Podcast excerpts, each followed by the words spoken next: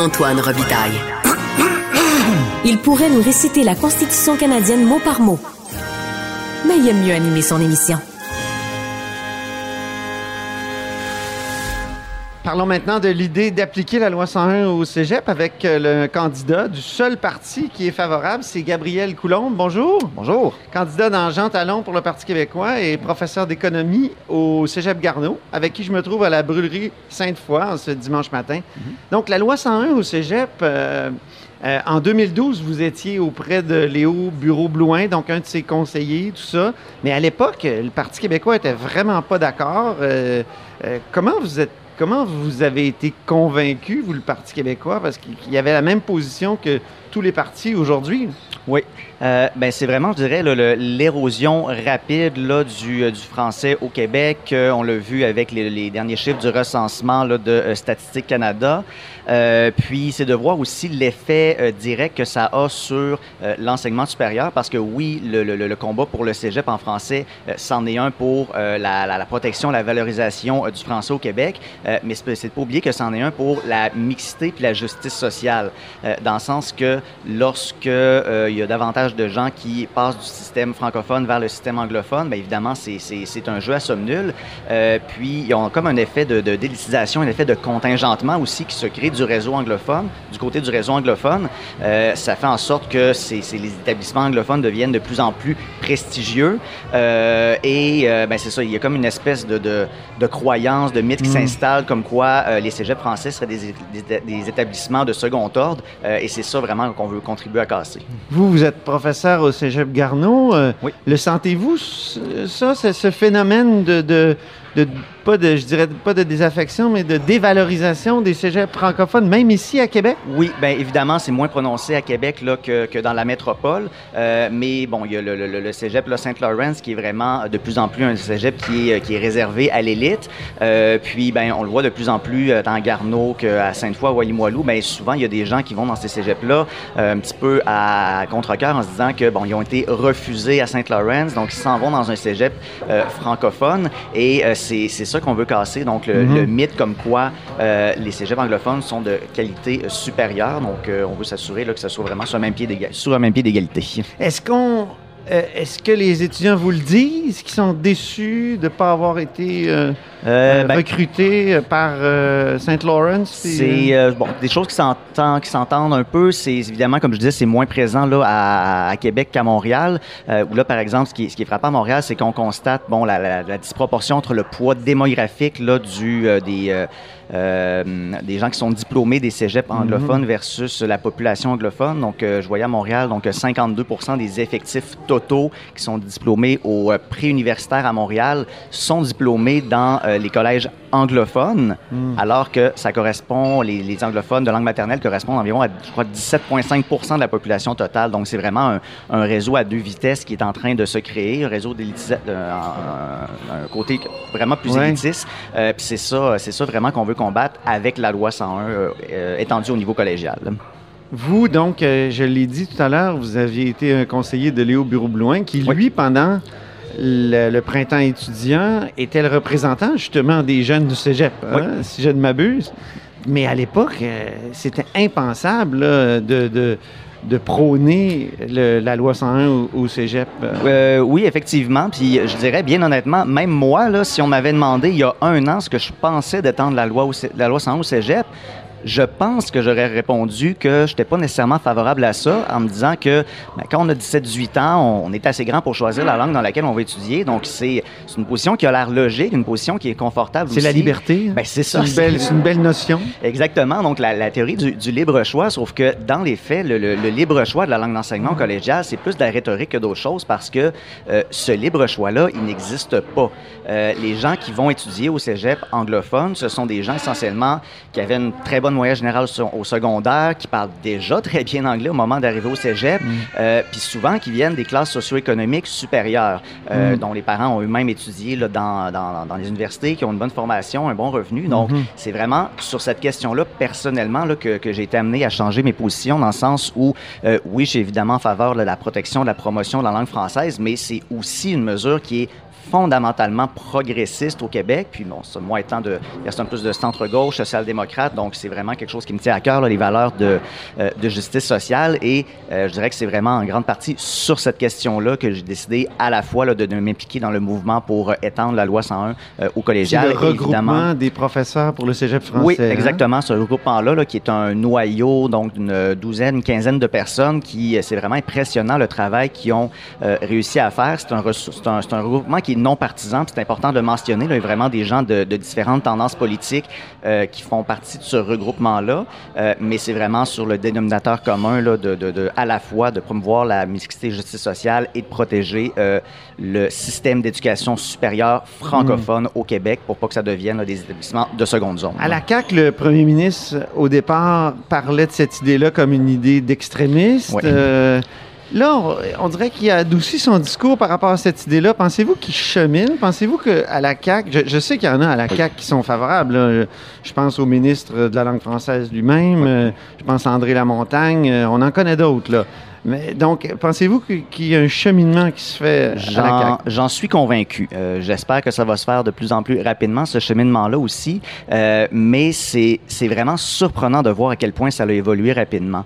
Euh, au, au regroupement pour le cégep français, quand on a commencé ça, bon, on s'attendait, bon, on, a- on a essayé de faire passer des résolutions dans les assemblées syndicales, qu'il y ait des, des, des, des défaites de temps en temps. Mais là, présentement, on est rendu à 41 assemblées syndicales de professeurs qui ont pris position en faveur de ça.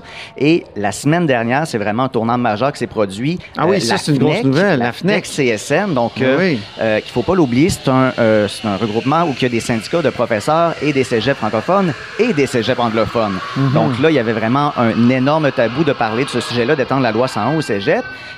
Et ça a passé. La FNEC a révisé sa position, puis Mm. dorénavant va militer en faveur de l'extension de la loi 101 au cégep, justement parce que le mouvement qui est parti de la base a envoyé le message comme quoi c'était la Euh, donc oui, un cheminement à ce niveau-là. On l'a aussi vu du côté des euh, bon plusieurs plusieurs chroniqueurs, euh, journalistes qui ont pris position sur le sujet. Puis ça m'a vraiment, ça m'étonne énormément de voir euh, aujourd'hui. C'est comme on lit dans les médias, puis on a l'impression que ça, c'est comme le sens commun. Ben oui, il faudrait étendre le cégep, euh, le- la loi 101 au cégep.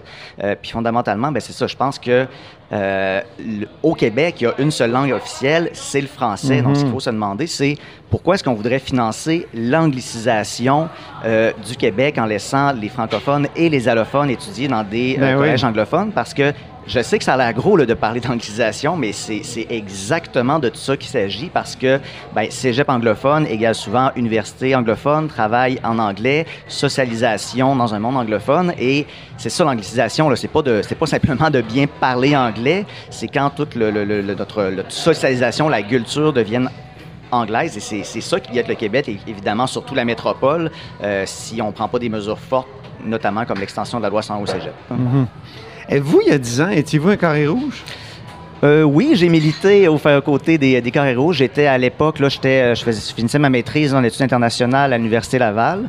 Euh, c'est, euh, bon, en fait, j'ai, terminé mon cégep avec la grève de 2005, là, les 103 millions de Jean Charest. Donc, c'est à ce moment-là là, qu'on a commencé avec les carrés rouges. Euh, 2012 aussi, là, j'ai fait, je me suis impliqué dans le mouvement. Ça a vraiment été...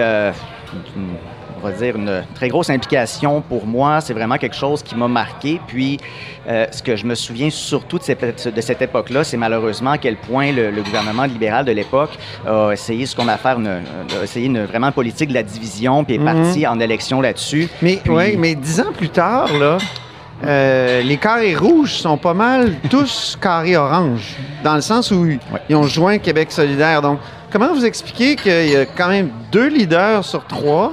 Oui. Euh, je pense à Martine Desjardins, Léo Bureau-Blouin, puis Gabriel Nadeau-Dubois. Donc, il y en a deux qui étaient plutôt du Parti québécois, qui se Oui. sont avérés, en tout cas, plutôt du Parti québécois par après, qui ont même été candidats, qui ont même été députés dans le cas de Léo Bureau-Blouin. Comment vous expliquez que c'est l'Orange qui a gagné? Ouais. Plus, quand on regarde les sondages, euh, le, le Parti québécois est rendu un parti qui, euh, qui va chercher du vote vieux. Ouais. c'est, Ouais. Le vote jeune est vraiment orange. Ben, quand on regarde ça d'une une plus grande perspective, euh, je veux dire, oui, c'est vrai qu'il y a, y, a, y a- a beaucoup qui sont allés vers Québec solidaire, un certain nombre aussi vers le Parti québécois, mais euh, je pense qu'il faut pas oublier que euh, le, le mouvement des carrés rouges, c'était avant tout un mouvement pour favoriser l'accès aux études supérieures. Et ça, là-dessus, même si on est désaccord entre le Parti québécois et Québec solidaire, je pense qu'on est relativement sur la même longueur d'onde, la même mmh. longueur d'onde par rapport à ça. Donc, euh, nous, Parti québécois, parti plus, plus modéré, donc centre, centre-gauche,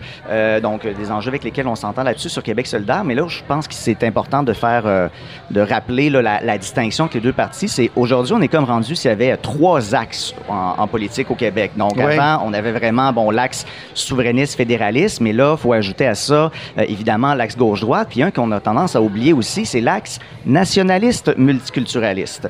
Et c'est là-dessus euh, que, que que, que, moi je me distingue euh, clairement de Québec solidaire, c'est que je me reconnais dans plusieurs de leurs positions progressistes de centre-gauche. Euh, évidemment, officiellement, je sais qu'ils se disent là indépendantistes, même si on l'a vu dans les derniers sondages, plus de la moitié de leurs électeurs disent qu'ils voteraient non à un référendum. Euh, et là, je trouve que le plus de distinction, ben, c'est entre l'approche nationaliste et multiculturaliste. Donc, euh, nos partis québécois, moi, j'ai pas honte de le dire, là, je suis une personne de centre-gauche, je suis un indépendantiste, mais je suis aussi nationaliste, puis évidemment d'un nationalisme civique, j'ai absolument pas honte de le faire. Et c'est là qu'on voit qu'il y a une espèce de tabou à Québec solidaire, comme quoi si euh, on, on, ose affirmer le moindrement nationaliste, comme quoi si on ose euh, affirmer que c'est une bonne chose de protéger, de valoriser le français au Québec, euh, d'être d'être associé à ce genre de courant-là, c'est ça pour moi qui, qui ne passe pas du tout. Mhm. Et de source sûre, je sais qu'il y a beaucoup de personnes chez Québec solidaire aussi qui sont mal à l'aise avec cette cette tournure, mhm. ce tournant-là que le pris le parti, on va dire en faveur d'un certain multiculturalisme. Puis, ce qui est vraiment frappant depuis quelques années, c'est que sur une foule d'enjeux, on a l'impression que Québec solidaire il est en train de se entre guillemets parti libéraliser. Mhm. donc on le voit, de plus en plus d'oppositions du Parti libéral et de Québec solidaire qui se rejoignent, ben, notamment sur les enjeux. Ils vont peut-être euh, gagner deux comtés du Parti libéral ben, sur l'île de Montréal. Oui, ben, Verdun puis euh, Maurice Richard. Effectivement. C'est peut-être pour ça qu'ils sont contre la loi 101 au cégep. Ben, je veux dire, leur, leur potentiel de croissance à Québec solidaire, c'est les fédéralistes urbains multiculturalistes. Et ça, ils en sont parfaitement conscients. Puis mm. leurs décisions se prennent en fonction de tout ça. Donc, c'est comme ça qu'ils construisent leur agenda. Puis, je veux dire, c'est tout à fait légitime, ça leur appartient. Euh, mais c'est pour ça que je trouve important de rappeler que, ben oui, il y a un parti qui, euh, qui, euh, qui offre une vision plus, plus progressiste, social-démocrate, le Parti québécois, mais qui, en même temps, fait la promotion, la valorisation de la langue française, puis assume aussi un, certain, une forme de nationalisme civique sans, mm. absolument sans aucune honte. Je ne sais pas si vous avez entendu Pierre Poilievre hier, qui est devenu chef du Parti conservateur. Il a dit, il a, comment dire, il a, fait l'éloge du Québec parce que le Québec résiste au woke. Avez-vous cette impression-là? Euh, bon, c'est un ce mouvement-là, je veux dire, c'est un mouvement qui vient euh, essentiellement des, des, des, campus américains, qui était qui s'est propagé jusque, jusque chez nous. Euh, évidemment, qu'il y a une certaine forme de, de légitimité. Je veux pas, je veux pas avoir l'air d'avoir un, un, discours anti-woke ou quoi que ce soit, mais en même temps, il y a, il y a quand même. vous que le Parti québécois est anti-woke? C'est peut-être ça qui le distingue. Vous avez dit le multiculturalisme. ouais. Nous, on n'est pas multiculturaliste. Donc, est-ce que c'est ça qui distingue le Québec solidaire du PQ? Euh, ben, j'aime pas vraiment utiliser l'étiquette woke dans ce sens que s'il y a vraiment un côté péjoratif à ça, puis en même temps, il y a quand même un certain nombre de valeurs, euh, disons, associées à ce courant-là, auquel de, de, de, centre-gauche, mm-hmm. euh, d'inclusion, auquel j'adhère tout à fait.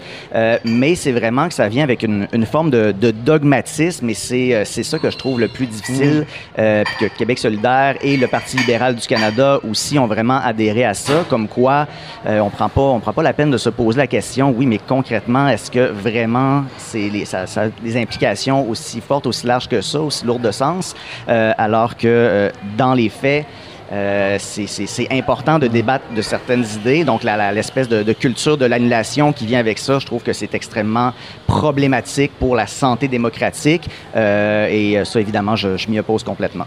Bien, merci infiniment pour cette conversation du dimanche matin autour d'un café. Alors, Gabriel Coulombe, qui est candidat dans Jean Talon, professeur d'économie au Cégep Garneau. Puis, comme je le dis à tous les candidats, bonne chance.